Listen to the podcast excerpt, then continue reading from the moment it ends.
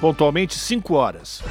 Começa agora Jornal Brasil Atual, edição da tarde. Produção em parceria com Brasil de Fato. As notícias que os outros não dão.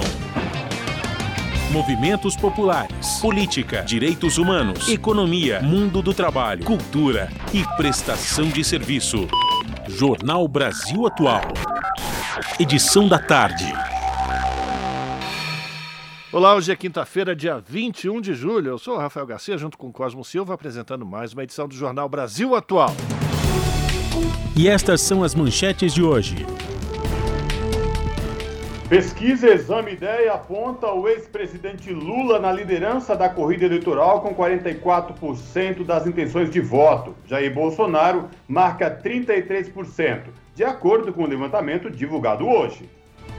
Ministro Edson Fachin, presidente do TSE, determina que Bolsonaro se manifeste em até cinco dias nas ações que questionam o encontro dele com embaixadores. O presidente recebeu diplomatas de vários países no Palácio da Alvorada e repetiu fake news sobre as eleições e a segurança das urnas eletrônicas. Entidades que integram a campanha Fora Bolsonaro organizam reunião para tratar sobre as falas golpistas do presidente durante encontro com embaixadores. Coordenação estuda a possibilidade de retomar atos da rua. Presidente da FUNAI é expulso aos gritos de miliciano de uma cúpula ibero-americana na Espanha. Marcelo Xavier foi acusado por ex-funcionário do órgão de ser o responsável pelas mortes de Bruno Pereira e Dom Phillips. E sem recursos, a Força Nacional suspende a atuação em bases da FUNAI no Vale do Javari, na Amazônia. Efetivo não tem barcos ou armas de alto calibre e segue na cidade, enquanto servidores trabalham na mata desprotegidos. Bolsonarista que matou petista em Foz do Iguaçu vira réu por homicídio duplamente qualificado após o Ministério Público do Paraná protocolar denúncia. Jorge Guaranho poderá ser levado a júri popular pela morte de Marcelo Arruda. E pesquisa mostra que oito em cada dez professores da rede pública querem continuar dando aulas e que a educação ocupa um lugar central em suas vidas, apesar dos desafios no período de pandemia da Covid. E Bolsonaro deve ser o primeiro presidente eleito a não corrigir a tabela do imposto de renda. Falta de reajuste faz com que cada vez mais brasileiros tenham que pagar o tributo que deveria onerar os mais ricos. São 5 horas 3 minutos, horário de Brasília. Participe do Jornal Brasil Atual Edição da Tarde por meio dos nossos canais nas redes sociais. facebook.com.br Rádio Brasil Atual. No Instagram, arroba Rádio Brasil Atual. Twitter, arroba RA Brasil Atual. Ou pelo WhatsApp, o número você já conhece, é o 11 96893 7672.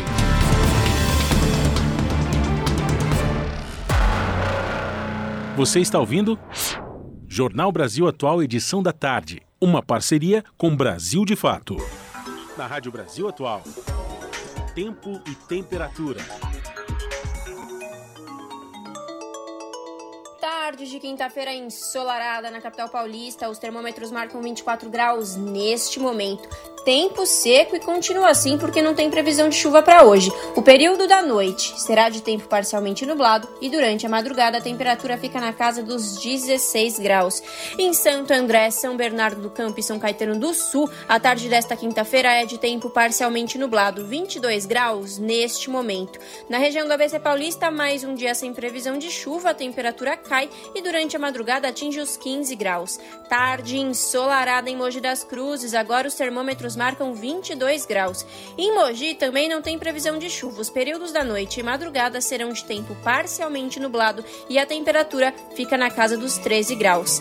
E em Sorocaba, região do interior de São Paulo, a tarde desta quinta-feira também é de sol. Agora 26 graus, sem chance de chuva em Sorocaba. A noite será de tempo limpo e a temperatura fica na casa dos 16 graus. Logo mais eu volto para falar como fica o tempo nesta sexta-feira. Na Rádio Brasil Atual, está na hora de dar o serviço. São 5 horas e 5 minutos. Vamos saber a situação do trânsito na cidade de São Paulo. A CT, que é a Companhia de Engenharia de Tráfego da capital, informa que são 37 quilômetros de lentidão em toda a cidade. As regiões com maiores índices de lentidão, norte com 11 quilômetros e sul com 9 quilômetros, respectivamente. E hoje, por conta do rodízio municipal, não podem circular no centro expandido veículos com placas finais 7 e 8. Rafael, como está o trânsito aí na Avenida Paulista? Cosmo Silva, aqui da nossa posição na, nos estúdios da Rádio Brasil Atual, a gente pode avaliar o seguinte, Cosmo Silva. Mais ou menos, viu? é, é, muito, é, é, realmente é muito é, científico o que eu vou dizer. Tem bastante carro, mas dá, tá fluindo. Por enquanto, tá é. tudo tranquilo. É, daqui a pouco, mais 30 minutos, isso aí vai ficar impossível de trafegar aí na Avenida Paulista. Mas, enfim, quem pretende pegar o metrô ou os trens da CPTM, é, esse transporte público da cidade de São Paulo, não apresenta nenhum problema, segundo o metrô e segundo a CPTM, que é a Companhia Paulista de Trens Metropolitanos. Tanto o metrô como os trens da CPTM operam em situação de normalidade para os usuários nesta tarde de quinta-feira.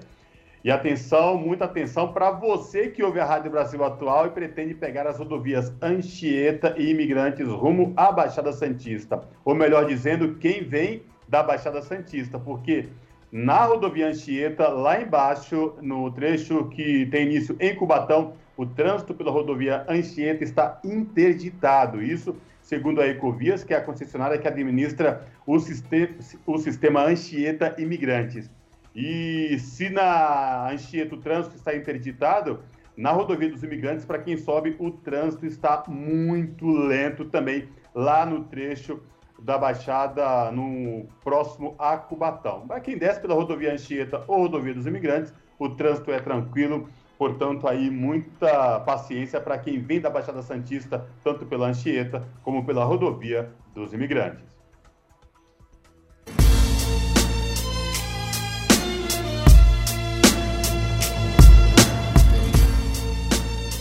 Salve, salve, quem vos fala, Gog, o poeta do rap nacional.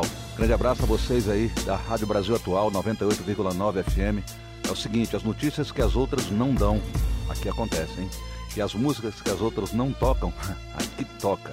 Participe da programação pelo WhatsApp 96893 7672. Rap Nacional é o que há. Valeu.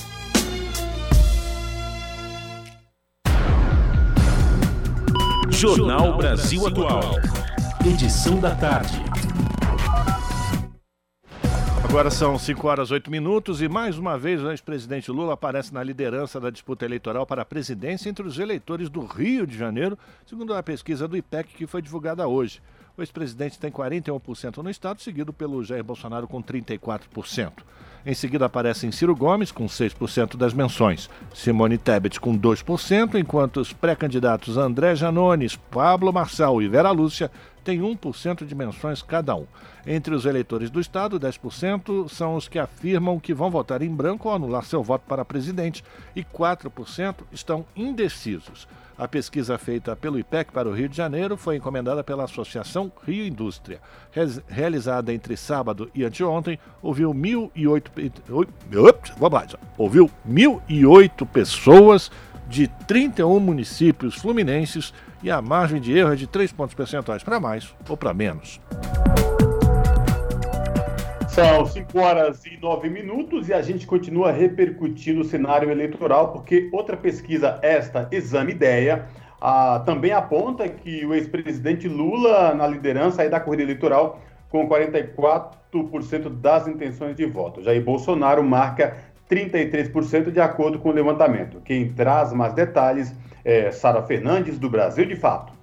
Uma nova pesquisa dos institutos Exame e Ideia, divulgada nesta quinta-feira, dia 21, mostra o ex-presidente Luiz Inácio Lula da Silva com 44% das intenções de voto. Bolsonaro marca 33%, de acordo com o levantamento. Ambos candidatos oscilaram dentro da margem de erro, que é de 3 pontos percentuais para mais ou para menos. Bolsonaro teve queda maior em comparação com a última sondagem Exame Ideia, a diferença, que era de 9, aumentou para 11 pontos entre os dois candidatos. Ciro Gomes, do PDT, aparece com 8%, e Simone Tebet, do MDB, com 4%. André Janones, do Avante, marcou 2%. Os demais nomes testados pontuaram 1% ou ficaram abaixo disso. No segundo turno, em uma disputa entre Lula e Bolsonaro, o petista tem 47% das intenções de voto e Bolsonaro aparece com 37%. Na série histórica, essa distância entre os dois ficou maior se comparado com a pesquisa feita há um mês. O levantamento sondou outros quatro cenários de segundo turno e Lula venceria todas as disputas. Bolsonaro está em primeiro nas simulações com Tebet e Ciro, mas o PDBista está dentro da margem de erro e, por isso, é considerado um empate técnico. Na pergunta espontânea, em que o entrevistado precisa dizer o primeiro nome que está na mente, Lula tem 36% das intenções de voto e Bolsonaro 30%. Ciro aparece com 3% e os demais pontuaram 1% ou ficaram abaixo disso. Foram consultadas 1.500 pessoas entre os dias 15 e 20 de julho. As entrevistas foram feitas por telefone, com ligação tanto para fixos residenciais quanto para celulares. A pesquisa foi registrada no Tribunal Superior Eleitoral com o número BR 09608 de 2022 da Rádio Brasil de Fato, com informações da redação do Rio de Janeiro. Locução: Sara Fernandes.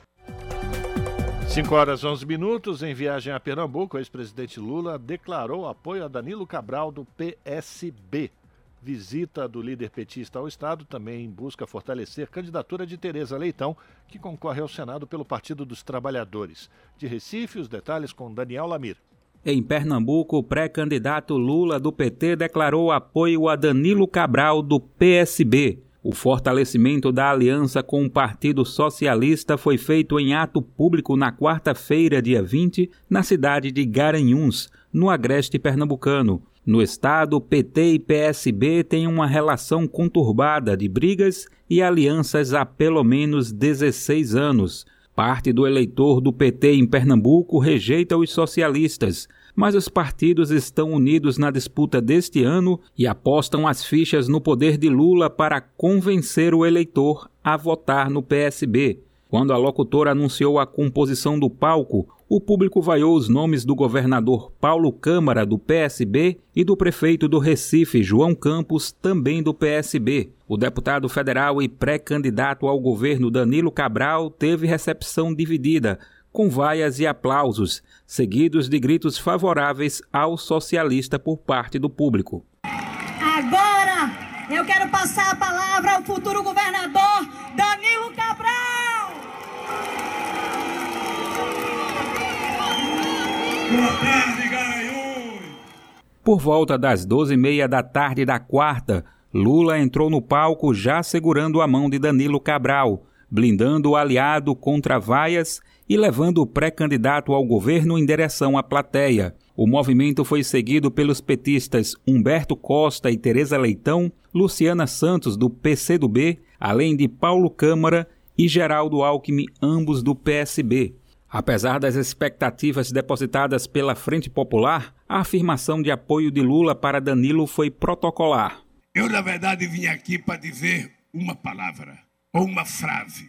Eu tenho candidato a governador no estado de Pernambuco, que é o companheiro Danilo Cabral.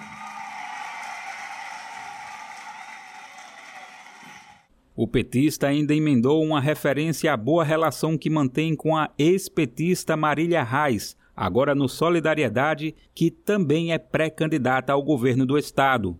Eu não confundo a minha relação pessoal com a minha relação política.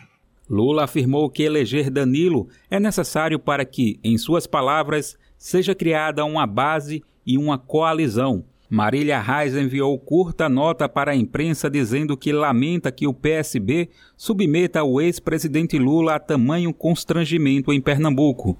Ainda na tarde da quarta-feira, Lula participou de ato público em Serra Talhada, na antiga estação ferroviária do município. A agenda do candidato petista permanece nesta quinta-feira em Pernambuco. Também nesta quinta, em São Paulo, o PT oficializou a candidatura de Lula à presidência da República. Do Recife, da Rádio Brasil de Fato, com reportagem de Vinícius Sobreira. Locução: Daniel Lamir. São 5 horas e 15 minutos e o PT aprovou por unanimidade o nome do ex-presidente Luiz Inácio Lula da Silva à presidência e do ex-governador Geraldo Alckmin para vice, na chapa do partido, em convenção nacional realizada nesta quinta-feira em São Paulo. Quem traz os detalhes é Douglas Matos, do Brasil de Fato.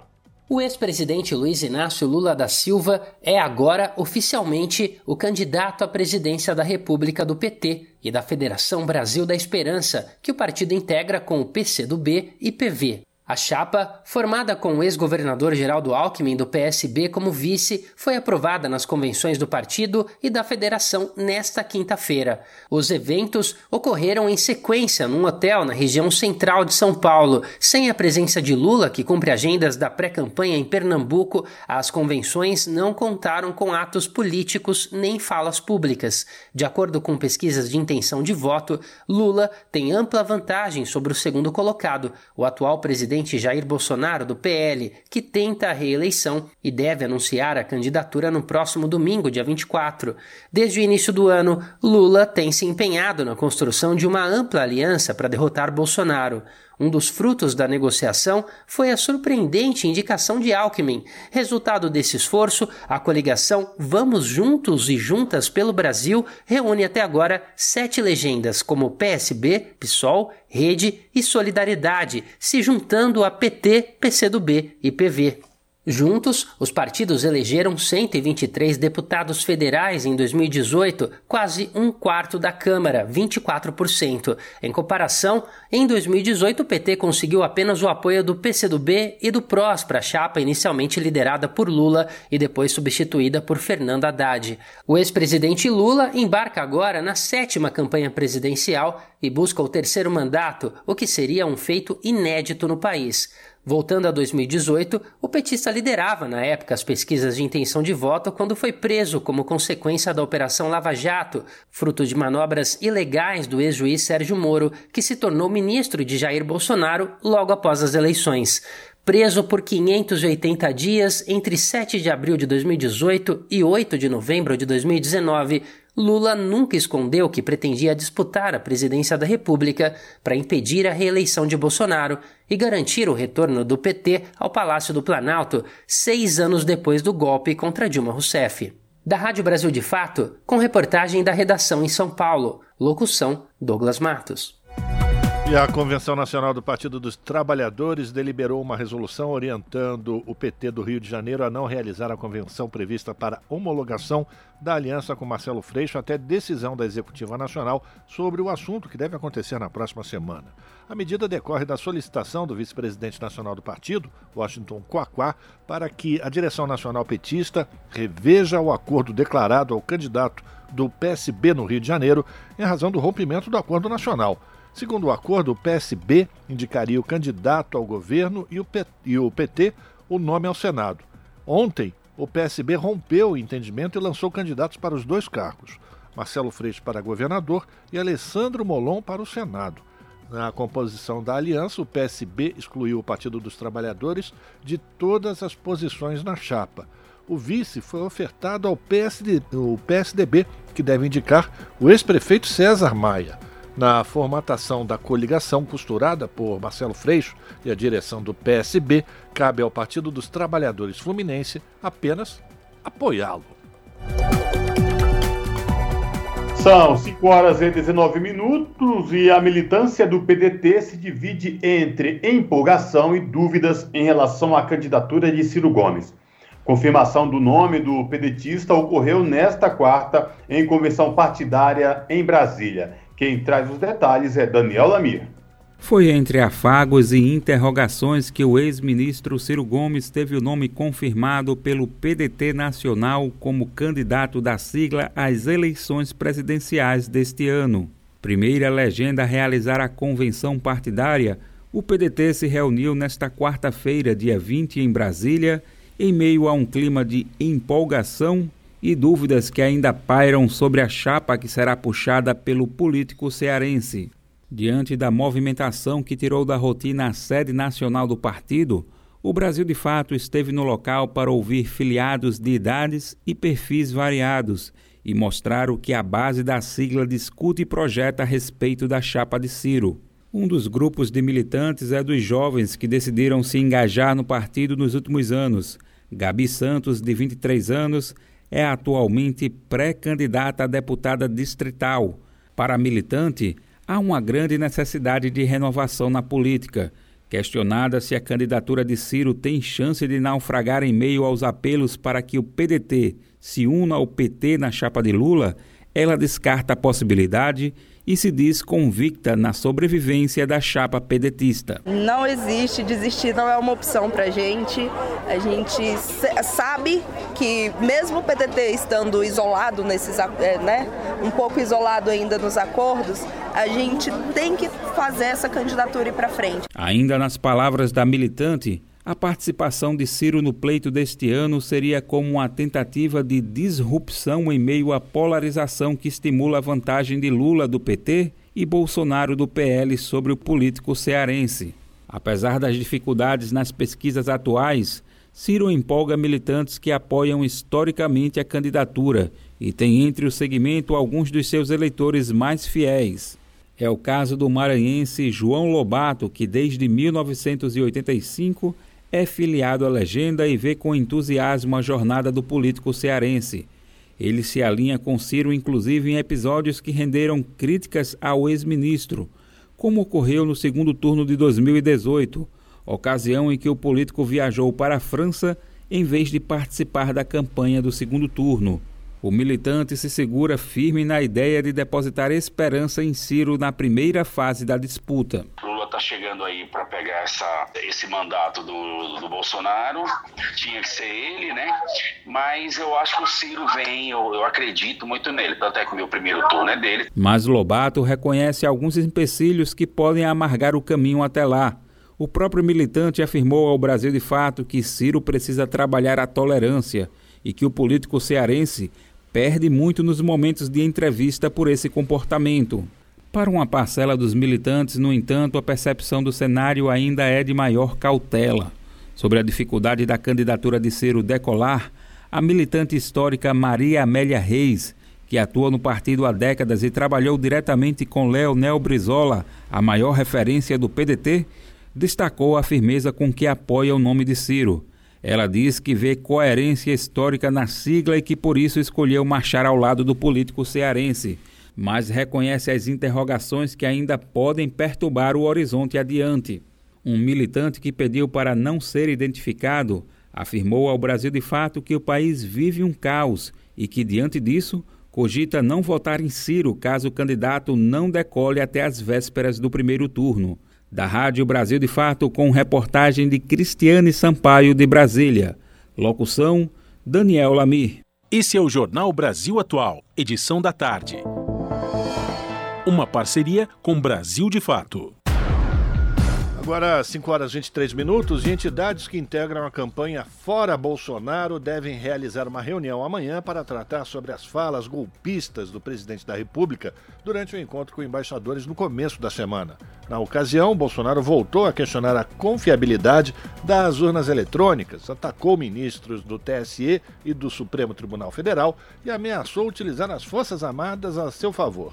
A coordenação da campanha Fora Bolsonaro estuda a possibilidade de retomar os atos de rua. A reportagem é de Júlia Pereira.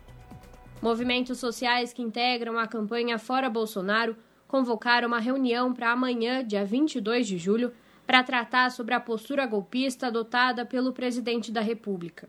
A campanha é composta pelas frentes Brasil Popular e Povo Sem Medo, além de movimentos sociais, entidades e coletivos. Rude Rafael, coordenador da Frente Povo Sem Medo e do Movimento dos Trabalhadores Sem Teto, explica que a reunião foi convocada após as falas do chefe do executivo durante o encontro com embaixadores, que aconteceu na última segunda-feira no Palácio do Alvorada. Bolsonaro voltou a questionar a confiabilidade das urnas eletrônicas e a atacar ministros do Tribunal Superior Eleitoral e do Supremo Tribunal Federal além de ameaçar simbolicamente por meio da figura do ministro da Defesa e ex-comandante do Exército, General Paulo Sérgio Nogueira, presente no evento. É, basicamente, é, essa reunião que foi emblemática de como é, o governo Bolsonaro tem encaminhado é, tem aprofundado essa perspectiva de golpe, né, e como se as organizações é, populares, né,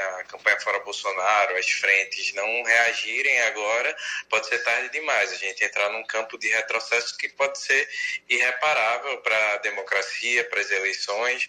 Então a ideia é que a gente, de alguma forma, também atende esse clamor da sociedade, né, que está temerosa dessas manifestações de Bolsonaro é, atacando a democracia e o sistema eleitoral brasileiro. O coordenador da Central de Movimentos Populares e da Frente Brasil Popular, Raimundo Bonfim, comenta que entre as ações que serão avaliadas pela organização da campanha Fora Bolsonaro na reunião desta sexta-feira está a retomada dos atos de rua. Ao longo do ano passado, a campanha foi responsável pela realização de ao menos oito mobilizações pelo impeachment do presidente da República. Bonfim lembra, no entanto, da proximidade das eleições, cenário que deve influenciar a decisão pela realização dos atos. Nós estamos em período eleitoral, né? Então você tem uma parcela muito importante, uma parcela grande da, é, da sociedade que está debatendo projetos políticos, está debatendo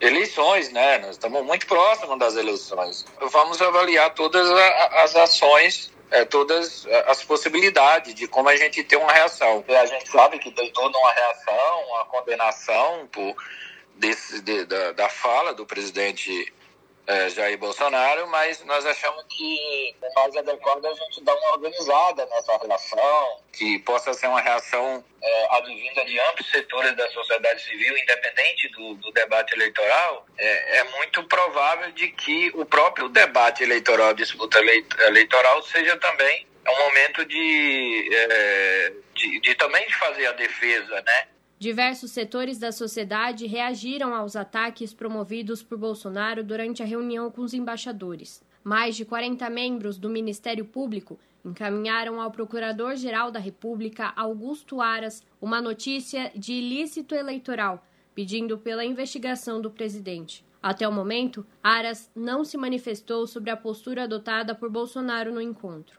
Partidos da oposição também apresentaram uma notícia-crime ao STF pela investigação do mandatário. A representação deve ser encaminhada pelo Supremo à PGR. Mais uma vez, caberá a Aras decidir se abre ou não uma investigação formal. Mais de 80 organizações que integram a rede Pacto pela Democracia lançaram uma nota de repúdio às falas de Bolsonaro e cobraram ações em defesa das eleições por parte do presidente da Câmara, deputado Arthur Lira, do PP de Alagoas, e do Procurador-Geral da República. Assim como Aras, Lira também não se manifestou até o momento. Já o presidente do STF, ministro Luiz Fux, manifestou repúdio à tentativa do presidente de colocar em xeque o processo eleitoral e as urnas eletrônicas. Em discurso após a reunião de Bolsonaro com a comunidade internacional, o presidente do TSE, ministro Edson Fachin, reforçou a importância de ações por parte de entidades representativas da sociedade civil e da justiça eleitoral para garantir a preservação da democracia. O cientista político e professor da Fundação Getúlio Vargas, Cláudio Couto, avalia como necessária a mobilização da sociedade civil frente às ameaças golpistas de Bolsonaro, o que, segundo ele, intimida os ataques do presidente da República e chama a atenção da comunidade internacional para o cenário enfrentado no Brasil. Se a sociedade civil não mostrar sua força e sua disposição a resistir a isso, facilita o trabalho do Bolsonaro e dos golpistas que o acompanham, inclusive dentro das forças de segurança, sejam das Forças Armadas, sejam aqueles que estão dentro das polícias, né? para além, claro, dos milicianos armados.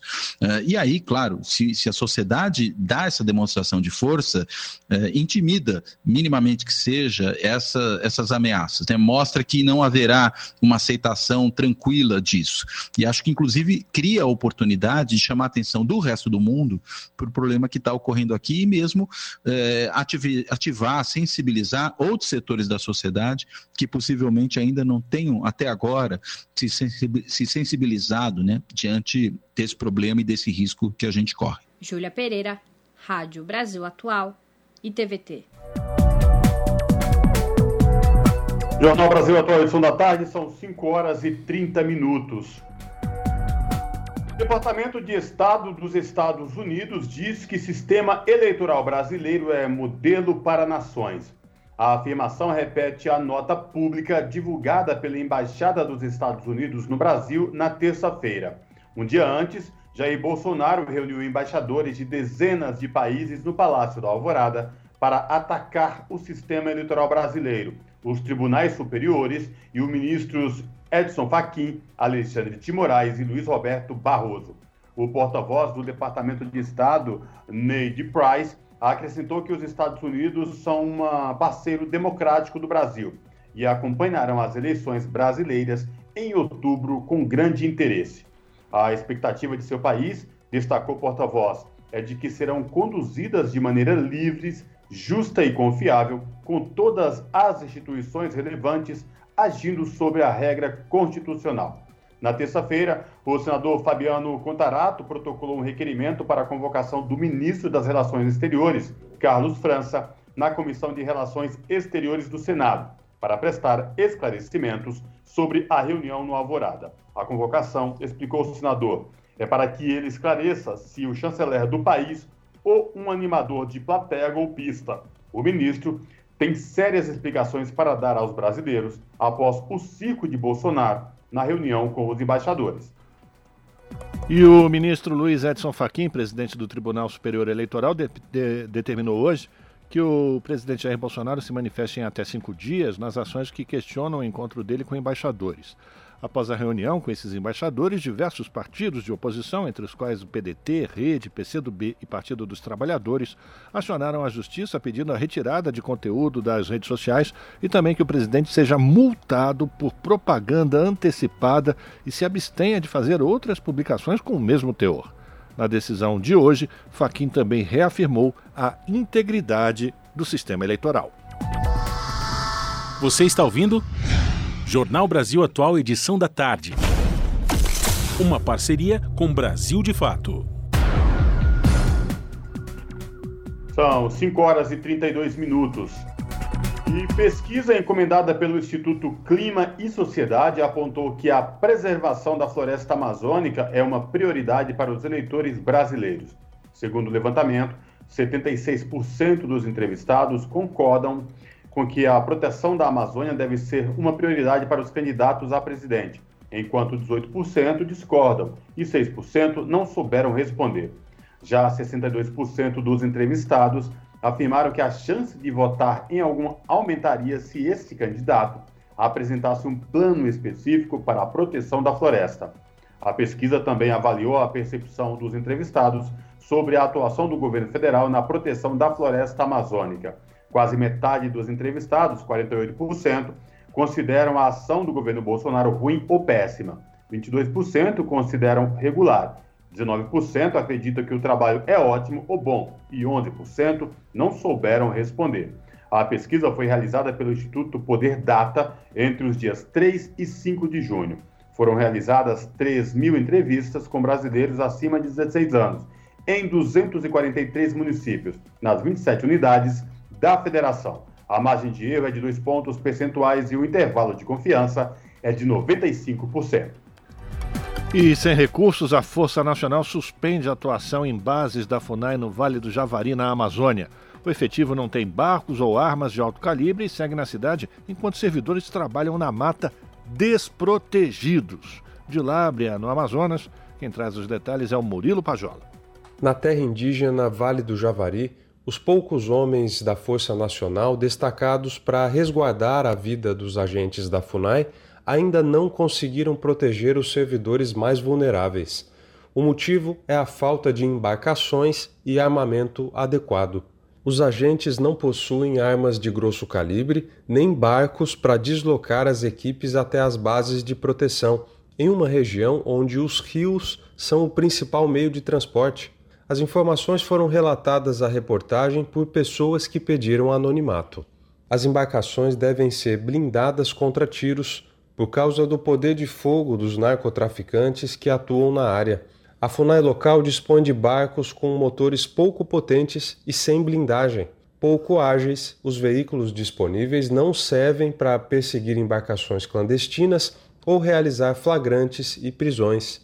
Servidores da região afirmam que o efetivo total da Força Nacional é de oito homens, número insuficiente para atuar nas cinco bases da FUNAI distribuídas em áreas remotas. A FUNAI local e a Força Nacional calculam que seriam necessários pelo menos 20 agentes para atender a demanda. No dia 11 de julho, integrantes da FUNAI e da Força Nacional que estão em Atalaia do Norte, no Amazonas, solicitaram o envio de mais homens, armas e embarcações. Até agora, o pedido não foi atendido. Desprotegidos, servidores da FUNAI, muitos deles indígenas, vivem na iminência de se tornarem os próximos alvos. A reportagem apurou que os funcionários das bases de proteção foram orientados a afrouxar a fiscalização para evitarem confrontos. Os agentes da Força Nacional enviados após o duplo homicídio do indigenista Bruno Pereira e do jornalista britânico Don Phillips conseguem patrulhar apenas a sede do órgão indigenista na cidade de Atalaia do Norte.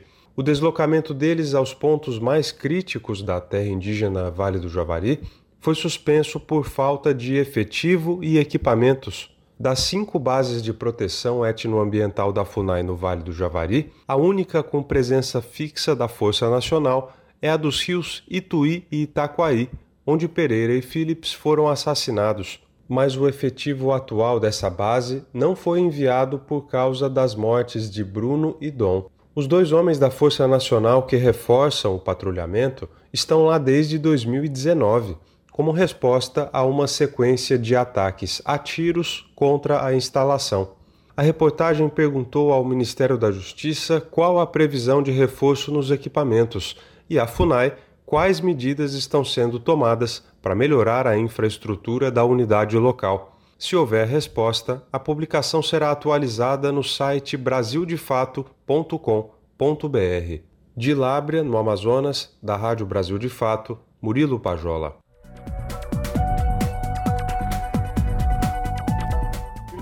Contato agora no Jornal da Rádio Brasil Atual é com a Clara Assunção. A Clara que é repórter do portal da Rede Brasil Atual, redebrasilatual.com.br. Olá, Clara, prazer falar contigo, tudo bem? Seja bem-vinda. Olá, Cosmo, prazer é meu, obrigada e boa tarde também para o nosso ouvinte e a nossa ouvinte que nos acompanha.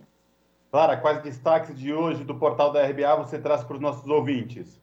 Cosmo, hoje o ouvinte que for lá no nosso site da RBA vai conferir entre os destaques do portal a notícia de que o presidente da FUNAI, Marcelo Xavier, foi expulso aos gritos de miliciano de uma cúpula ibero-americana na Espanha. E a gente traz detalhes desse caso e do que ocorreu. O presidente da FUNAI estava sentado no auditório acompanhando um evento que debatia a situação dos povos indígenas que ocorre nessa semana em Madrid, na Espanha, quando o indigenista Ricardo Henrique Rau, é, ex-funcionário da FUNAI, foi até a frente do palco para denunciar a presença de, do Marcelo Xavier, que também é delegado da Polícia Federal e foi conduzido ao comando da Fundação Nacional do Índio pelo presidente Jair Bolsonaro. Então, ele apontando o dedo para o presidente da FUNAI, o Ricardo gritou em espanhol: esse homem não pertence aqui, ele não é digno de estar entre vocês, né, os povos indígenas, e o Itamaraty é uma vergonha, está sendo babá de miliciano. É, foi algumas das dos argumentos que o ex-servidor usou. Nesse momento, Marcelo Xavier começou a se levantar e o Ricardo então seguiu a sua denúncia, acusando o presidente da FUNAI de ser um assassino e miliciano. Segundo o indigenista Cosmo, é, no, é, o presidente da FUNAI ele também é responsável pela morte do também indigenista o Bruno Araújo Pereira e do jornalista britânico Don Phillips. E aí, após essa fala, o Marcelo Xavier imediatamente deixou a sala, visivelmente constrangido, e foi possível, nesse final, ouvir também gritos de fora Bolsonaro que vinham da plateia que acompanhava o protesto. Ou seja, mais um evento internacional, mais um vexame internacional para o governo Bolsonaro, agora um evento da ONU, né? Exatamente. É, na verdade, Cosma, essa, essa, essa cúpula ibero-americana, ela tem mesmo esse status assim, de, de parceria com a ONU, mas na verdade ela é, um, um ela é, um, é uma cúpula mesmo, não, não é, é diretamente ligada às Nações Unidas. É, o Brasil faz parte desse mecanismo desde os anos 90, por adesão do então presidente Fernando Collor de Mello, e é o que você comentou, ela tem, ela tem esse aspecto, é uma, é, naquele, esse evento é uma Assembleia Geral do Fundo de Desenvolvimento dos Povos Indígenas da América Latina e do Caribe. Então, ela tem essa repercussão internacional e vinha e aconteceu num palco internacional na Espanha com a presença de povos indígenas de todo o mundo.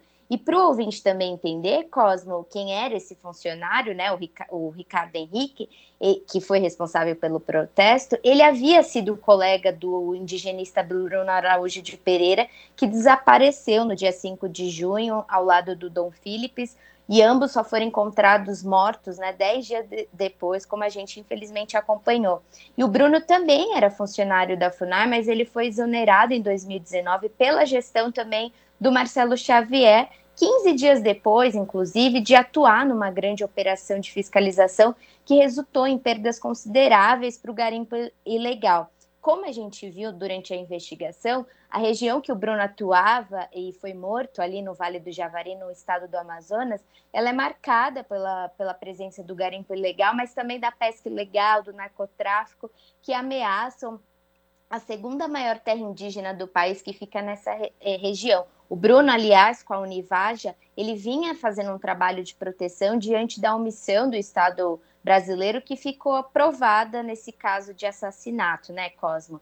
E no caso do Ricardo, ele mesmo vive exilado na Europa desde 2019 também, né? No mesmo ano que o Bruno foi exonerado.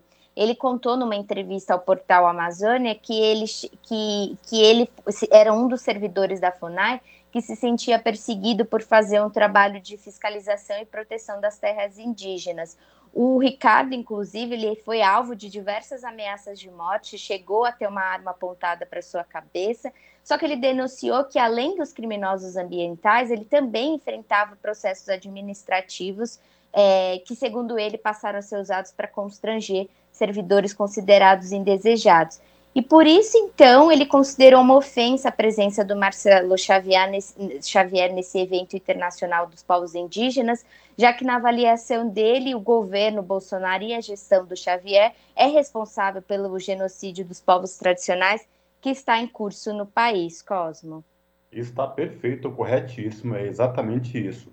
Bom, eu reforço aí o convite para os nossos ouvintes aqui no Jornal da Rádio Brasil Atual, acessar o portal da Rede Brasil Atual, redebrasilatual.com.br e conferir na íntegra esta reportagem. Clara, obrigado mais uma vez por falar com os nossos ouvintes aqui no Jornal da Rádio Brasil Atual. Espero falar contigo em uma próxima oportunidade, viu? Abraço. Abraço, Cosmo. Eu que agradeço o espaço. Falamos aqui com a Clara Assunção, no Jornal Brasil Atual. Você está ouvindo? Jornal Brasil Atual, edição da tarde. Uma parceria com Brasil de Fato. 5 horas e 43 minutos e o bolsonarista que matou o petista em Foz do Iguaçu virá réu por homicídio duplamente qualificado após o Ministério Público do Paraná protocolar a denúncia. Jorge Guaranho poderá ser levado a júri popular pela morte de Marcelo Arruda. Quem traz mais detalhes é Douglas Matos. Poucas horas após representantes do Ministério Público do Paraná formalizarem a denúncia contra o bolsonarista Jorge Guaranho, responsável pelo assassinato do petista Marcelo Arruda no último dia 9 de julho, a terceira vara criminal de Foz do Iguaçu acolheu as acusações imputadas ao autor do crime. Por decisão do juiz Gustavo Germano Francisco Arguello, o assassino passou a ser réu e vai responder criminalmente pela morte da vítima. O magistrado determinou ainda que Guaranho seja intimado a apresentar defesa no prazo de 10 dias. O bolsonarista continua internado num hospital particular de Foz do Iguaçu. De acordo com o boletim médico, ele se encontra estável e consciente. Segundo informações do Ministério Público, o autor do assassinato está sob custódia da polícia e, caso receba alta, será encaminhado diretamente à prisão. Os promotores responsáveis pela denúncia pedem ainda que Jorge Guaranho seja levado a júri popular. A reportagem entrou em contato com os advogados de defesa do réu, no entanto, não houve resposta. Da Rádio Brasil de Fato, com reportagem de Bruno Soares em Foz do Iguaçu, no Paraná. Locução: Douglas Matos. São 5 horas e 44 minutos. A Polícia Militar confirmou no início da tarde desta quinta-feira um quinto morto na operação com a Polícia Civil nesta quinta, no Complexo Alemão, na zona norte do Rio de Janeiro. No entanto, a Defensoria Pública do Estado do Rio de Janeiro diz que o número de mortos no Alemão já são 20 mortos, segundo aí a Defensoria do, do Ministério Público lá no Rio de Janeiro, divergindo dos dados da Polícia Militar. Além dessas mortes confirmadas, porém, moradores retiraram das ruas das comunidades pelo menos três corpos de pessoas supostamente baleadas nos confrontos. Uma das vítimas é Letícia Marinho dos Santos, de 50 anos, moradora do Recreio dos Bandeirantes. De acordo com informações do jornal Voz das Comunidades, Letícia estava em um carro acompanhada do namorado quando teve o veículo alvejado por policiais. Baleada no peito, ela já chegou sem vida à unidade de pronto atendimento do Alemão. O fundador do jornal Voz das Comunidades, Renê Silva, compartilhou imagens em seu Twitter em polícias onde policiais aparecem atirando de dentro das lajes dos moradores. E de acordo com o comunicador, há muitas denúncias de que a PM vem invadindo as casas. Por outro lado, os moradores temem retaliação e estão com medo de se expor. Em nota, a Polícia Militar afirmou ter enviado 400 policiais para a ação, quatro aeronaves e 10 blindados. E o que os últimos homicídios cometidos por policiais significam no debate sobre armamento? Os crimes foram executados por agentes de segurança tecnicamente capacitados para o uso de armas de fogo. Esse é o teor da reportagem que a gente acompanha agora com a repórter Jaqueline Deister. No início do mês de julho, uma policial militar matou a irmã após uma discussão no município de São Gonçalo, na região metropolitana do Rio de Janeiro. Sete dias depois, um policial federal penal entrou numa festa temática do Partido dos Trabalhadores e matou o aniversariante em Foz do Iguaçu, no Paraná. Em ambos os casos, as vítimas foram mortas por armas de fogo. As tragédias que abrem esta reportagem têm em comum o fato de serem crimes de motivo torpe e protagonizados por agentes de segurança profissionais teoricamente capacitados para o uso de armas de fogo. Os homicídios trazem dois alertas. Um é a saúde mental dos policiais, que lidam cotidianamente com a população. O outro é o impacto social da flexibilização do acesso às armas de fogo para a sociedade civil a partir do registro de caçador, atirador desportivo e colecionador. Dados obtidos pelo Instituto Sou da Paz apontam que mais de 880 mil armas de fogo estão nas mãos dos CACs atualmente no Brasil. Para o policial federal e pesquisador Roberto Shoa, o aumento da circulação de armas fragiliza a segurança pública e aumenta os crimes banais, ocasionados por brigas, por exemplo. Com relação ao aumento das armas em circulação, me dá uma preocupação nesses pequenos confrontos na sociedade, essas brigas, a letalidade aumentar e fragilizar a segurança pública, porque você imagina também outra situação. Eu, policial que trabalho com roupa normal, eu chego e abordo alguém na rua, eu não estou com um uniforme, eu não estou com uma farda. Passa uma pessoa que está com a arma no carro e a leitura dela é que eu sou o criminoso, ela me dispara uma arma de fogo em mim, ela me mata. Então nós policiais agora temos que ter essa preocupação. A lei em vigor permite que os atiradores comprem até 60 armas, sendo que 30 de uso restrito, como fuzis, além da compra anual de até 180 mil balas.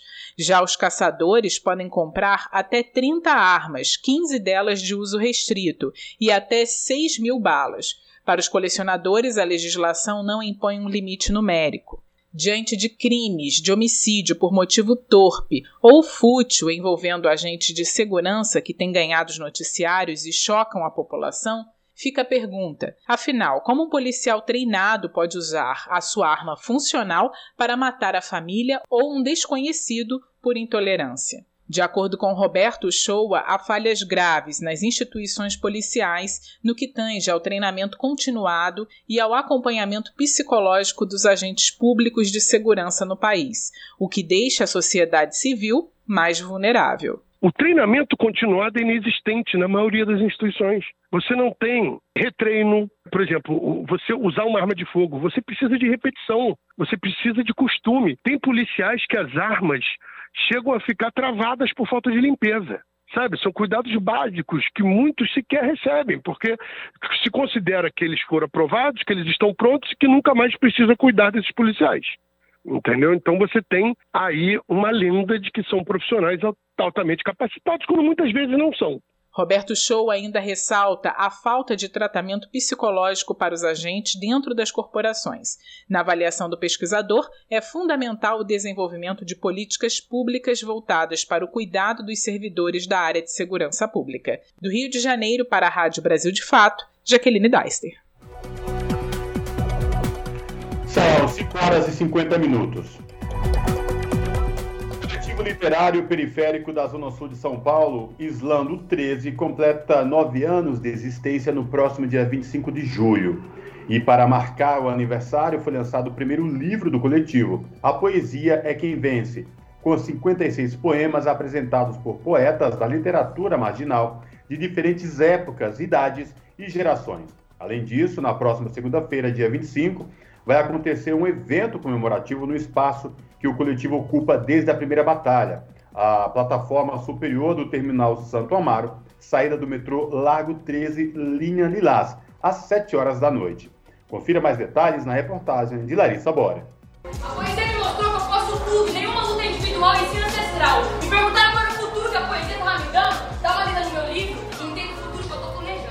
Na atividade desde 2013, o Islando 13 foi um dos primeiros coletivos literários de São Paulo, com poesia nua e crua, expressando as realidades de quem conta. Os poetas se juntam no Terminal Santo Amaro para batalhas literárias. Tiago Peixoto, idealizador e apresentador do Islando 13, comenta que durante esses nove anos de história, o movimento amadureceu e conquistou novos espaços. Eu estava falando que o Islando 13 surgiu numa época que tinham três slams, daí quando surge o slam do 13, já surge, surge do grito, daí surge do 13. Então, é cinco slams ali na cidade. Hoje, a gente tem mais de 200, né? Muita coisa mudou na cena, a, a, essa cena passa a, ser, passa a ser enxergada também fora dela e tal. Então, é, voltando lá no começo, quem frequentava no começo era quem ia para os saraus. Então, eu, os meus ídolos na poesia estavam dentro dos saraus. E foi isso, só conheci o slam e montei o slam. Hoje, quem chega no slam tem os seus ídolos, as suas referências dentro do Islã. O Islã hoje eu vejo que é um movimento que se retroalimenta, que cresceu bastante. Tem gente que é, começa a publicar seus livros para se apresentar nos Islãs. Então é, é uma cena que amadureceu é, para um lugar que ainda acho que é uma cena no jovem, né? tem pouco mais de 10 anos, mas assim, é, é, já amadureceu para um lugar de estar tá construindo seus próprios personagens, né, sua, os seus destaques que estão sendo referências para outras pessoas que estão chegando. Hoje o, o, o Islando 13 tem um pouco esse lugar, assim, a gente pensa cada vez mais abrir portas e cavar espaço que a gente possa estar e trazer outras pessoas com a gente. E dentre essas conquistas ao longo de nove anos de trajetória está a produção do primeiro livro do coletivo, A Poesia é Quem Vence, que foi possível por meio da quinta edição do edital de fomento à cultura da periferia da Secretaria Municipal de Cultura de São Paulo. Para Tiago, o livro é a realização de um sonho que conta com 56 poetas de idades e vivências diferentes que passaram pelo Islã do 13 durante quase uma década de existência. E esse livro é um sonho nosso, né? Porque imagina o tanto de gente que já passou pela cena, que ficou, que saiu, que foi muito importante para construir esse movimento que hoje as pessoas talvez nem frequentem mais. Outras pessoas que morreram, inclusive, é, não estão mais aqui e não e a gente não conseguiu publicar elas assim, tá?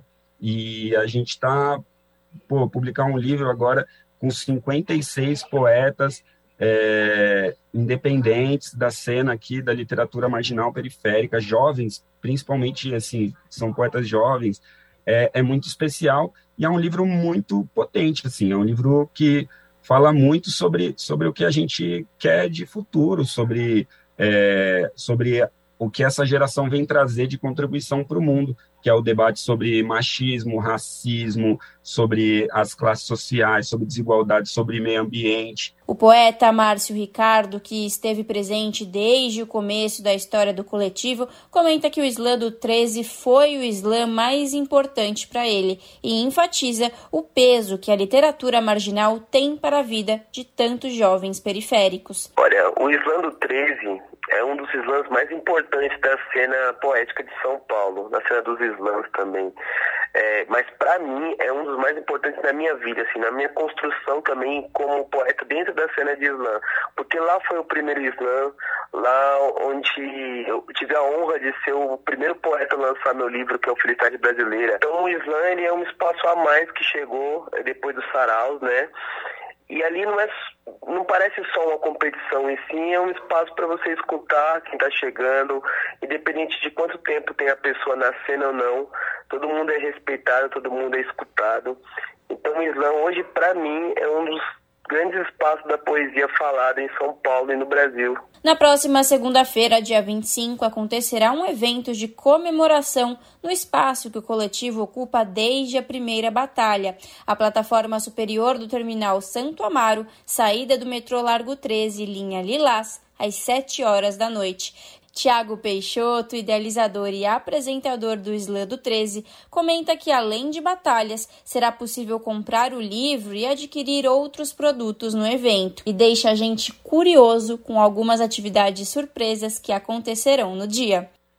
Cara, o dia, 20, dia 25 vai ser um evento assim muito bonito, né? Na real, porque a gente tá, a gente vai tá chamando todo mundo assim para estar tá com a gente, para celebrar e tal. E a gente vai ter, vai ter um, um, um microfone aberto para todo mundo que quiser participar e anunciar os dois integrantes que vão fazer parte do Islando 13. É, são, são poetas que fazem parte da cena, importantes, que protagonizaram aí nos últimos anos. E, e eu não quero dar mais spoiler. a última segunda-feira do mês tem Islando 13, é só colar ali no Terminal Santo Amaro. É, fácil de chegar, vai até umas 10 e meia, dá tempo de voltar para casa. O livro A Poesia é Quem Vence custa R$ 35,00 e pode ser comprado pela internet através do site badernaliteraria.art.br barra lojinha. Larissa Borer, Rádio Brasil Atual e TVT. Jornal Brasil Atual. Edição da tarde. São 5 horas e 57 minutos. Uma reportagem do Brasil de Fato mostra como práticas antissindicais das empresas ignoram que a mobilização é um direito do trabalhador que é garantido na Constituição. Saiba quais são essas práticas e por que elas são prejudiciais ao trabalhador com o Lucas Weber. Vamos lá. As práticas antissindicais são medidas tomadas pelas empresas para dificultar a organização dos trabalhadores em sindicatos e centrais sindicais. Essas práticas podem vir por meio de perseguições, assédios e ameaças de demissão, que buscam desencorajar as reivindicações por direitos trabalhistas. Segundo a CUT, a Central Única dos Trabalhadores, os exemplos são muitos. A maioria ocorre quando há discriminação de natureza sindical ou quando existe uma tentativa de prejudicar o direito de sindicalização ou de negociação coletiva. A CUT orienta os trabalhadores a denunciarem esse tipo de situação. Vale lembrar que tudo pode ser feito de forma anônima. A denúncia pode ser realizada nos sindicatos ou ainda no Ministério Público do Trabalho, que vai analisar a veracidade das informações. Se a conduta for confirmada, o órgão deve impor um termo de ajustamento de conduta à empresa, que pode receber uma multa. Além disso, o Ministério pode abrir um inquérito civil e a ação será julgada pela Justiça do Trabalho. De São Paulo, da Rádio Brasil de Fato, com reportagem de Mariana Lemos, locução Lucas Weber. Rede Brasil Atual, Rádio Brasil Atual, TVT e Brasil de Fato em defesa do consumidor.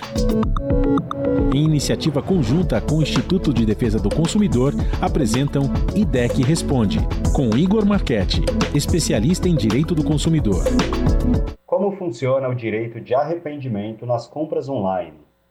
Na questão das compras online, compras fora do estabelecimento comercial, é possível o consumidor ter o direito que nós chamamos de direito de arrependimento.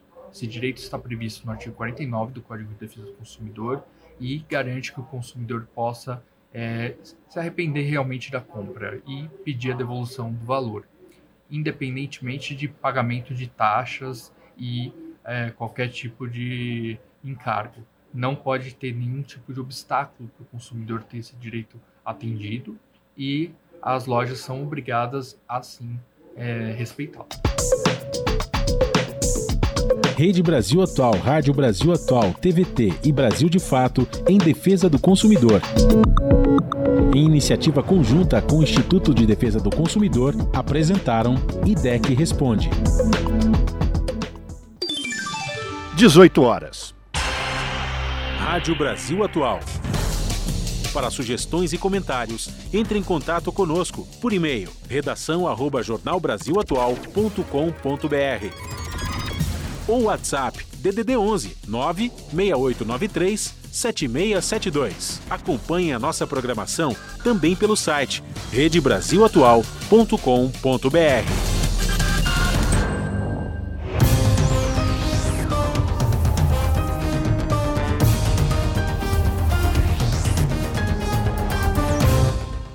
Seis horas, chegou o momento da gente fazer a conexão com a redação da TVT para saber com a apresentadora Ana Flávia Quitério quais destaques de logo mais do seu jornal que começa pontualmente às 7 horas na TVT, canal 44.1 digital na Grande São Paulo e pelo YouTube da TVT, youtube.com barra rede TVT. Olá Ana Flávia, quais destaques de hoje do seu jornal? Olá, Cosme Rafa, uma excelente noite a vocês e a todos os ouvintes da Rádio Brasil Atual. E vamos aos destaques desta quinta de calor aqui em São Paulo. Bom, hoje vai ter pesquisa eleitoral Exame Ideia, que mostra que o ex-presidente Lula ampliou a vantagem sobre o segundo colocado para 11 pontos percentuais.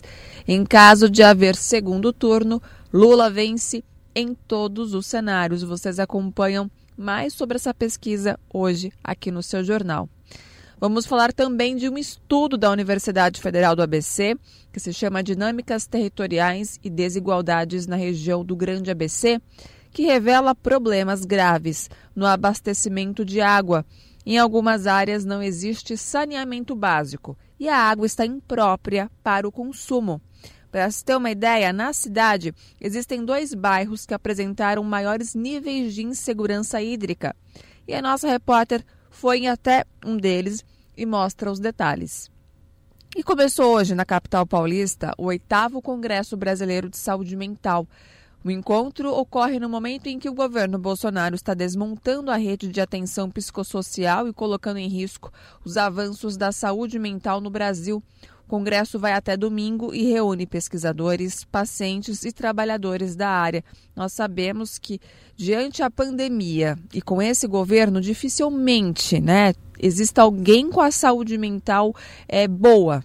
Né, nos tempos atuais, na atual conjuntura, né? Ou você é uma pessoa que tem algum probleminha, ou conhece alguém que esteja passando por esse tipo de, de ocorrência, né? Sobre a, eh, tendo envolvendo aí a saúde mental. Então vale também assistir essa reportagem. E para finalizar, falando em saúde, o SUS é o maior sistema de saúde pública do mundo, né? E comprovou sua importância durante a pandemia. Mas desde 2016 tem sido atingido pelo desfinanciamento.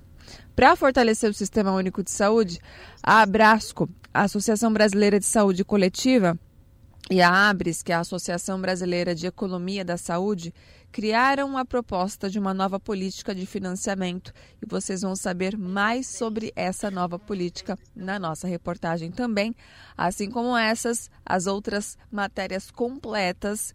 Vocês acompanham pontualmente comigo às sete da noite no seu jornal, que já já está começando, hein? Bom programa, Rafa e Cosmo. Beijão grande para todo mundo. Eu espero por vocês. Até lá. Jornal Brasil Atual, edição da tarde. Uma parceria com Brasil de Fato. 18 horas 3 minutos, vamos ao noticiário internacional, porque a Síria rompeu relações diplomáticas com a Ucrânia após reconhecer territórios separatistas de Donetsk e Lugansk. Quem traz as informações é o Lucas Weber. A Síria decidiu, nesta quarta-feira, romper as relações diplomáticas com a Ucrânia como resposta à mesma decisão tomada por Kiev no final de junho. A informação foi divulgada pela agência estatal de notícias síria SANA, citando uma fonte do Ministério das Relações Exteriores da República Árabe. De acordo com a fonte da chancelaria síria, o governo ucraniano praticamente rompeu relações com o país do Oriente Médio desde 2018.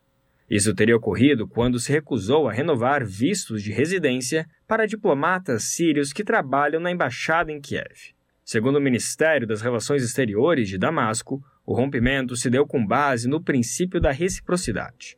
No final de junho, a Ucrânia anunciou o fim das relações diplomáticas com a Síria, mas manteve as relações consulares. Além disso, Kiev iniciou o procedimento para impor um embargo comercial e adotar outras sanções a pessoas físicas e jurídicas sírias. Essa medida foi uma resposta à decisão de Damasco de reconhecer as repúblicas populares de Donetsk e Lugansk. Na ocasião, a Síria foi o primeiro país a validar a independência das duas regiões separatistas desde o início da Guerra da Ucrânia, iniciada em 24 de fevereiro pela Rússia. Da Rádio Brasil de Fato, com reportagem da redação do Rio de Janeiro, locução Lucas Weber. 6 horas e 5 minutos, agora a gente passa das informações do leste da Europa, da guerra lá da Ucrânia, para a nossa América do Sul. A gente vai conversar ao vivo com a repórter Michele de Mello, repórter do Brasil de Fato, porque ela vai conversar com a gente sobre a posse do novo Congresso na Colômbia. Michele, muito boa noite, bem-vinda aqui ao Jornal Brasil Atual, tudo bem com você? Boa noite, pessoal. Um prazer estar aqui com vocês, tudo certo? Eu, é, um Rafa... abraço para vocês aí na redação e também para toda a audiência. Legal. Quem está falando com você é o Rafael Garcia, junto comigo, Cosmo Silva. Vamos começar falando de, desse Congresso Nacional que vai tomar posse lá na Colômbia. E dá para a gente fazer algum tipo de correlação com o Congresso brasileiro? Lembrando que pela primeira vez a Colômbia tem um presidente de esquerda, não é isso, Michel? É isso mesmo, Rafael. Na verdade, a gente pode fazer um paralelo dependendo de como for o resultado eleitoral é, nesse ano, em novembro, outubro, aqui no Brasil, né? É, além de ter o primeiro presidente do campo da esquerda, do campo progressista, a Colômbia também elegeu a maior bancada governista da história e uma bancada que também representa uma coalizão aí de centro-esquerda, que é a coalizão Pacto Histórico. É, esse ano a, a, Colômbia celebrou eleições tanto para presidente como para o Congresso. As eleições, no entanto, são separadas. Né? As eleições legislativas foram realizadas em março desse ano e as eleições para o executivo foram realizadas em maio. É, o Pacto Histórico, que é a chapa, a coalizão governante do Gustavo Petro e da Francia Marques, também obteve a maior bancada nas duas casas. São 20 senadores e 28 deputados. Mas, além disso, o pacto também ampliou a sua aliança é, fazendo aí uma grande coalizão, pelo menos no âmbito do parlamento, com outros setores de, de centro, como, por exemplo, o Partido Liberal e a Aliança Verde. E, dessa forma, a bancada governista vai estar na presidência tanto do Senado, com Roy Barreiras, que é um senador do Partido Liberal, como na Câmara de Representantes, com Davi Rosseiro, que é um deputado do Pacto Histórico. Portanto, Vamos ver se a gente também vai ter um resultado assim positivo aqui no Brasil, né? Quem sabe a gente consiga fazer algo similar como a Colômbia, que elegeu um presidente de centro-esquerda, uma coalizão de centro-esquerda para governar o país, e também elegeu essa coalizão é, como majoritária é, para ocupar o parlamento. Oi, Michele, boa noite. Cosmo falando, tudo bem? Oi, Cosmo, tudo bem com você? Tudo tranquilo. Michele, é, tem um avanço muito significativo nessa eleição da Colômbia, né? tanto na eleição presidencial como na eleição do Congresso. Aí, mediante a tudo isso, né, é possível a gente já prever um, um, uma política direcionada mais à questão social, mais aos trabalhadores? Qual a tua avaliação sobre essa questão? Vai ser possível implementar tudo aquilo que foi prometido nas eleições, tanto para presidente como legislativas, Michele? Eu acho que o cenário é positivo, sem dúvida, né? É, essa, inclusive, é, é, políticos, figuras ali de, de centro-esquerda e até de centro-direita na Colômbia reconhecem que o Petro, Gustavo Petro e a Francia Marques vão ser os, os governantes que vão assumir com maior respaldo no poder legislativo. Isso é fundamental, né? Porque a Colômbia, assim como o Brasil, tem um sistema presidencialista, no entanto, qualquer tipo de reforma é, precisa passar pelo Congresso. Então, eu acho que a perspectiva é positiva, mas a gente precisa também levar em conta que, por mais que o pacto histórico, que é a, a chapa né, que venceu as eleições presidenciais e também tem essa bancada ampla aí no Congresso, por mais que o pacto tenha um, um programa um pouco mais à esquerda, essas outras alianças maiores que foram estabelecidas com setores de centro, como o próprio Partido Liberal, é, talvez vão dificultar um pouco implementar completamente esse programa. Mas é, tanto o presidente do Senado, que é o Roy Barreiras, como o novo presidente da Câmara de Representantes, que é o Davi Rosseiro, já deixaram claro que tem alguns pontos que serão prioridade, entre eles a implementação integral dos acordos de paz. A Colômbia, em 2016, assinou um acordo de paz entre o governo, na época do presidente Juan Manuel Santos, e a extinta guerrilha, as Farc-EP.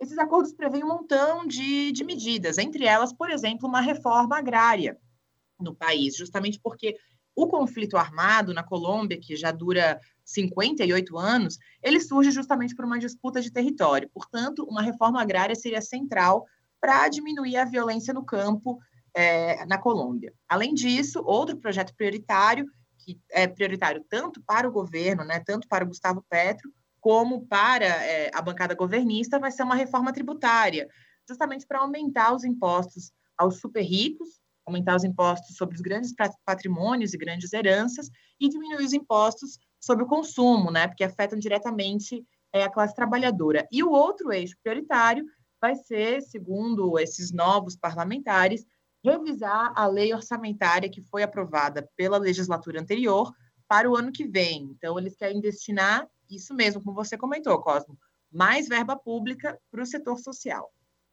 Muito bom, muito bom, Michele. Vamos torcer então para que em outubro o ex-presidente Lula consiga efetivamente ser eleito e a gente possa trazer para a América do Sul uma nova esperança de, de reconexões né, entre os países, a gente possa fortalecer esse bloco e a Colômbia possa também se integrar ao Mercosul e, enfim, a gente transformar o Sul, o nosso, o nosso hemisfério, como um, um agente de, de crescimento econômico e de riqueza para toda a população, não só por uma pequena elite.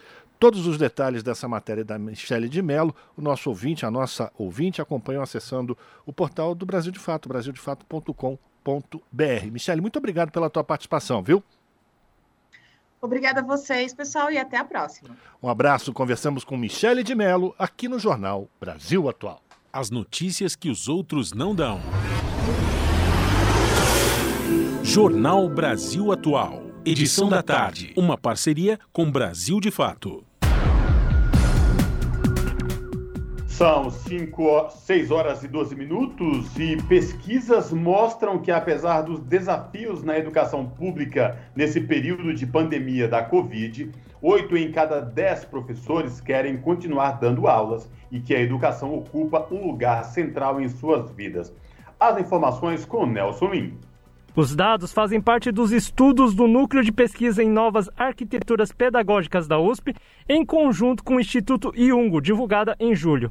No estudo, os professores disseram que a escola atual precisa ter uma infraestrutura melhor e ser mais conectada à realidade dos alunos, conforme explicou a diretora de educação do Instituto Iungo, Alciele dos Santos. Eles trouxeram, por exemplo, uma escola mais conectada com a vida dos estudantes. Eu penso que isso é fundamental porque a realidade de vida do estudante precisa estar presente nos assuntos, nos temas estudados. Além disso, os professores é, defendem relações mais democráticas dentro da escola, o que podemos entender como um maior pedido de participação né, de escuta dentro da escola e fora da escola, aí olhando para essa comunidade, para o bairro, para a cidade onde essa escola se situa. Nesse sentido, 66% dos professores que apontaram algum desejo de mudança falaram que o currículo escolar deveria incluir questões de cidadania.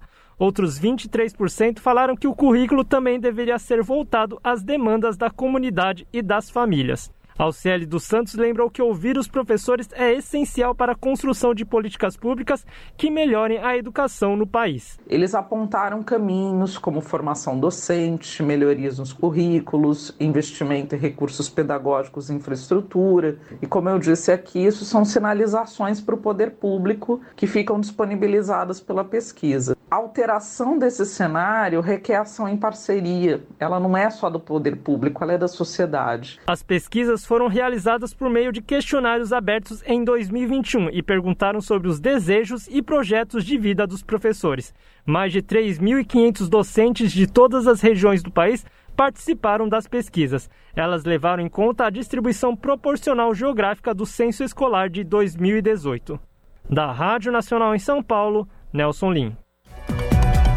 Jornal Brasil Atual, edição da tarde, 6 horas 14 minutos, e os estados ampliaram esta semana a vacinação de crianças contra a Covid-19.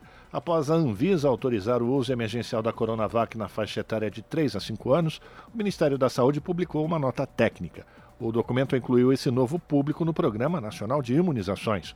Secretário executivo adjunto do Ministério da Saúde, Marcos Vinícius Dias, destacou que em outros países, como o Chile, as crianças a partir de 3 anos já são vacinadas contra a Covid desde o ano passado e a experiência tem sido um sucesso. O esquema de imunização com o Coronavac é o mesmo para todas as faixas etárias, duas doses com intervalo de 28 dias. As crianças a partir de 5 anos também podem tomar a Pfizer, que tem uma fórmula diferente para quem tem até 11 anos. Repórter SUS: O que acontece no seu sistema único de saúde?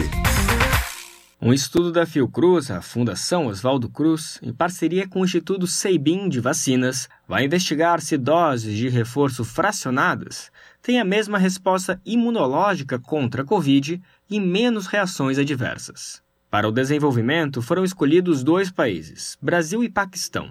Em cada um, cerca de 1.400 participantes serão divididos em grupos para receber doses distintas de diferentes imunizantes. Serão utilizadas doses cheias e fracionadas da Pfizer, AstraZeneca, além de dose cheia da Coronavac. No total, os participantes serão demandados pelo menos quatro vezes. Na primeira vez, receberão aplicação de reforço vacinal. Depois serão chamados novamente três vezes para coleta de sangue e avaliação da resposta imunológica. As convocações serão feitas na sequência de intervalos de 28 dias, 3 meses e 6 meses. Júlio Croda, pesquisador da Fiocruz do Mato Grosso do Sul, explica um pouco da investigação. O principal desfecho é após 28 dias. A gente quer que é, é, a gente quer observar um aumento de anticorpos neutralizantes, um aumento de resposta celular é, entre os diferentes grupos, para avaliar se existe diferenças em quem tomou dose fracionada de Pfizer ou dose fracionada de AstraZeneca, por exemplo. Sempre vai ter grupos controles. Júlio Croda explica que existirão grupos de controle que receberão as doses inteiras das vacinas. Com isso, será possível comparar se a resposta é pelo menos similar em quem tomou a dose fracionada. No Brasil, o estudo será conduzido em Campo Grande, em parceria com a Universidade Federal do Mato Grosso do Sul e a Secretaria Municipal de Saúde. O pesquisador afirma que a aplicação de uma dose de reforço inteira ocorre hoje porque os estudos iniciais mostraram que essa dose inteira produz uma resposta imune extremamente elevada e com poucos eventos adversos.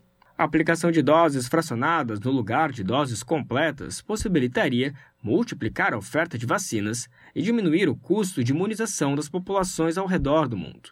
Segundo o Instituto Sabin, cerca de 17% da população dos países de baixa renda completaram o esquema vacinal, ao passo que nos países de alta renda esse índice chega a 72%. Nesse cenário, Júlio Croda defende o estudo.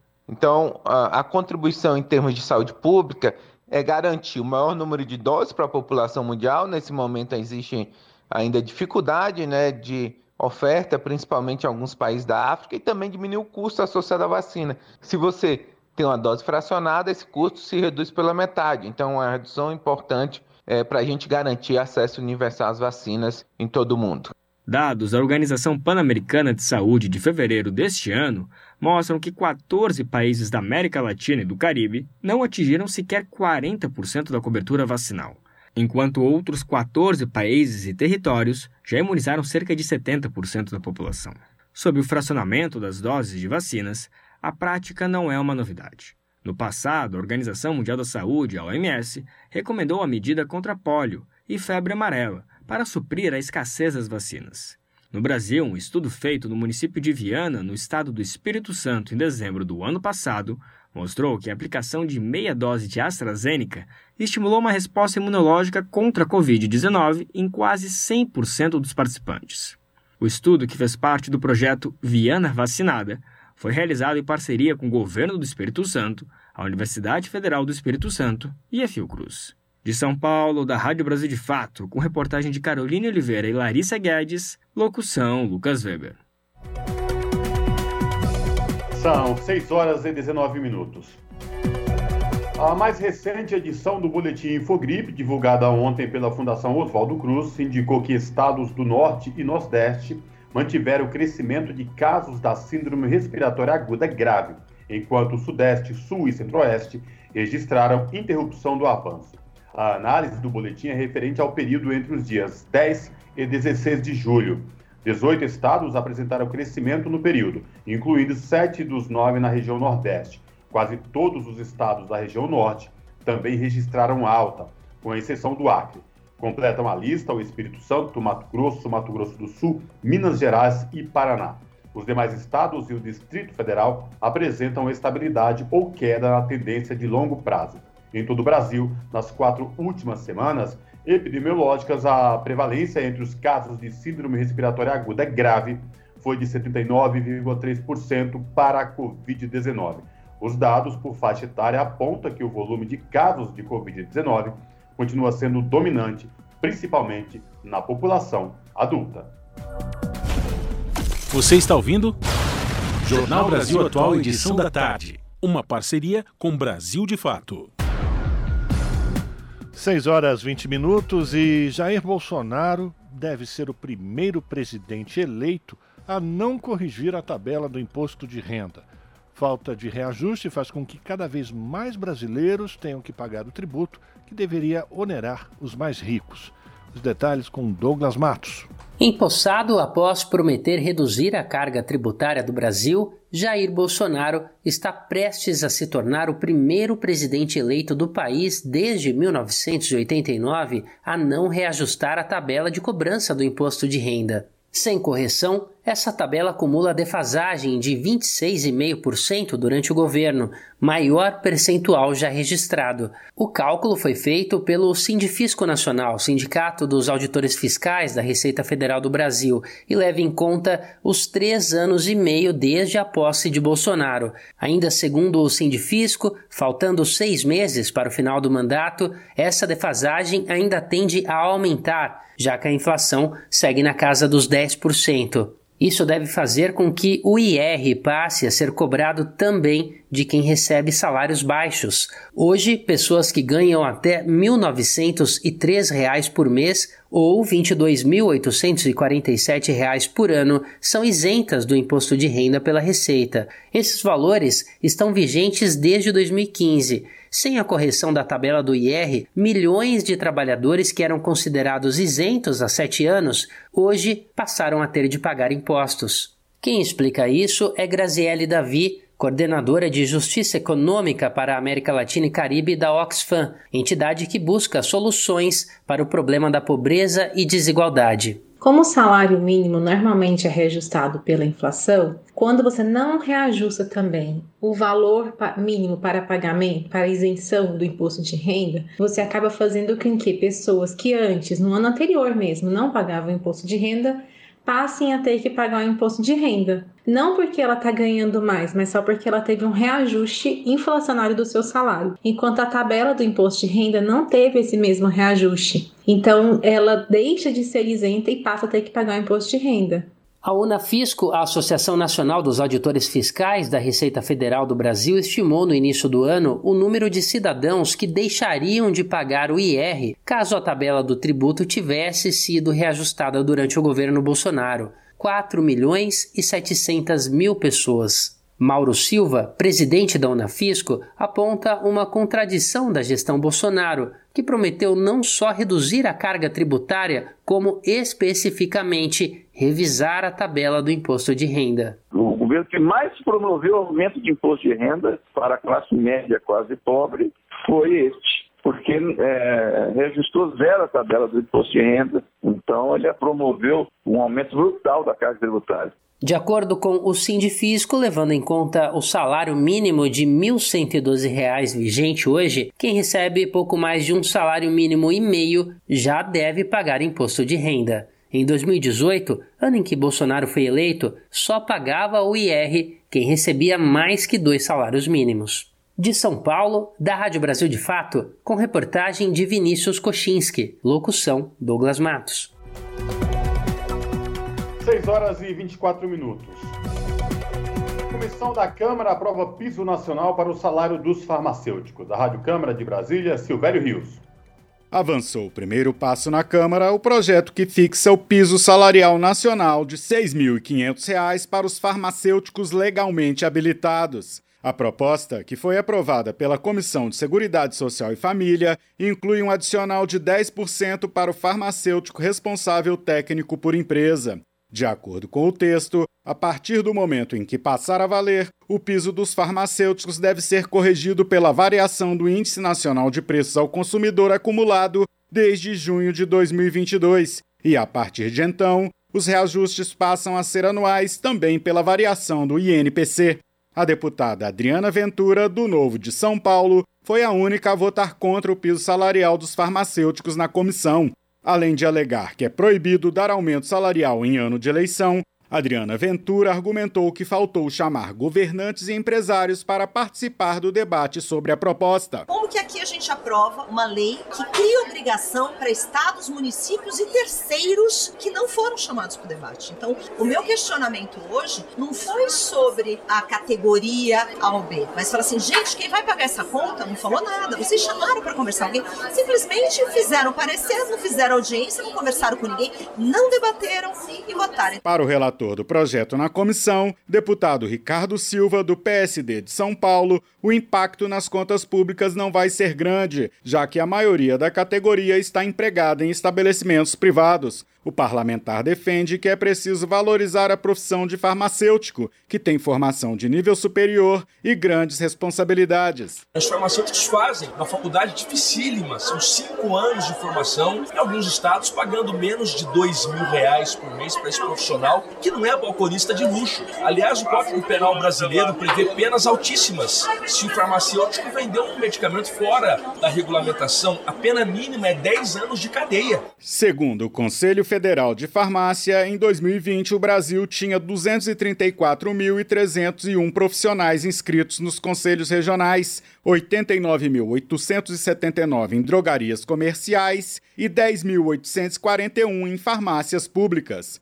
Diretor do Conselho Regional de Farmácia de Goiás, Clésio Abreu acredita que, além de valorizar a profissão, o piso nacional vai acabar com as diferenças de salário existentes entre os estados do país. Cada estado vai tendo aí um piso, né? Então isso deixa muito complicado a vida do farmacêutico, que hoje tem um piso aqui no centro-oeste de mais ou menos 6 mil, aí vai lá para o sul um piso pela metade e assim vai. Então essa unificação, esse piso nacional, vai ser uma conquista, passa uma régua, então todo mundo vai ganhar o mesmo salário. O projeto que fixa em R$ 6.500 o piso nacional para os salários dos farmacêuticos ainda precisa ser analisado pelas comissões de Trabalho, Administração e Serviço Público e de Constituição e Justiça. Depois de aprovado na Câmara, deve seguir para o Senado. Da Rádio Câmara de Brasília, Silvério Rios. A pluralidade de ideias e a informação confiável nunca foram tão necessárias. Você que gosta do conteúdo jornalístico produzido pela Rádio Brasil Atual e pela TVT tem uma missão muito importante: dar o seu apoio para que nossa voz continue cada vez mais forte. Jornalismo independente, com responsabilidade com a notícia e com a democracia, só é possível com a participação e o apoio popular. Acesse o site catarse.me/tvt faça a sua assinatura e nos ajude com sua contribuição. Rádio Brasil Atual e TVT. Compromisso com a notícia. Compromisso com você. Na Rádio Brasil Atual. Tempo e temperatura. A sexta-feira na capital paulista será ensolarada, tempo firme mais um dia sem previsão de chuva. E a temperatura continua mais alta, com máxima de 27 graus e mínima de 14 graus. Nas regiões de Santo André, São Bernardo do Campo e São Caetano do Sul, a sexta-feira será de sol, tempo firme, sem previsão de chuva. E a temperatura sobe, com máxima de 26 graus e mínima de 13 graus. A sexta-feira na região de Mogi das Cruzes também será de tempo firme sem previsão de chuva. O sol aparece entre nuvens e a temperatura sobe, com máxima de 26 graus e mínima de 11 graus. E na região de Sorocaba, interior de São Paulo, a sexta-feira vai ser mais um dia de solzão. A temperatura continua alta e não tem previsão de chuva, com máxima de 28 graus e mínima de 14 graus. Larissa Borer, Rádio Brasil Atual. E a gente termina aqui mais uma edição do Jornal Brasil Atual, que teve trabalhos técnicos de Fábio Balbini na produção, a Letícia Holanda na apresentação, Cosmo Silva e eu, Rafael Garcia. Você fica agora com o Papo com Zé Trajano, a partir das 7 da noite pela TVT, tem o seu jornal e depois Central do Brasil. Nós voltamos amanhã, a partir das 5 da tarde, com mais uma edição do Jornal Brasil Atual. A todos e todas, um bom final de quinta-feira e até lá!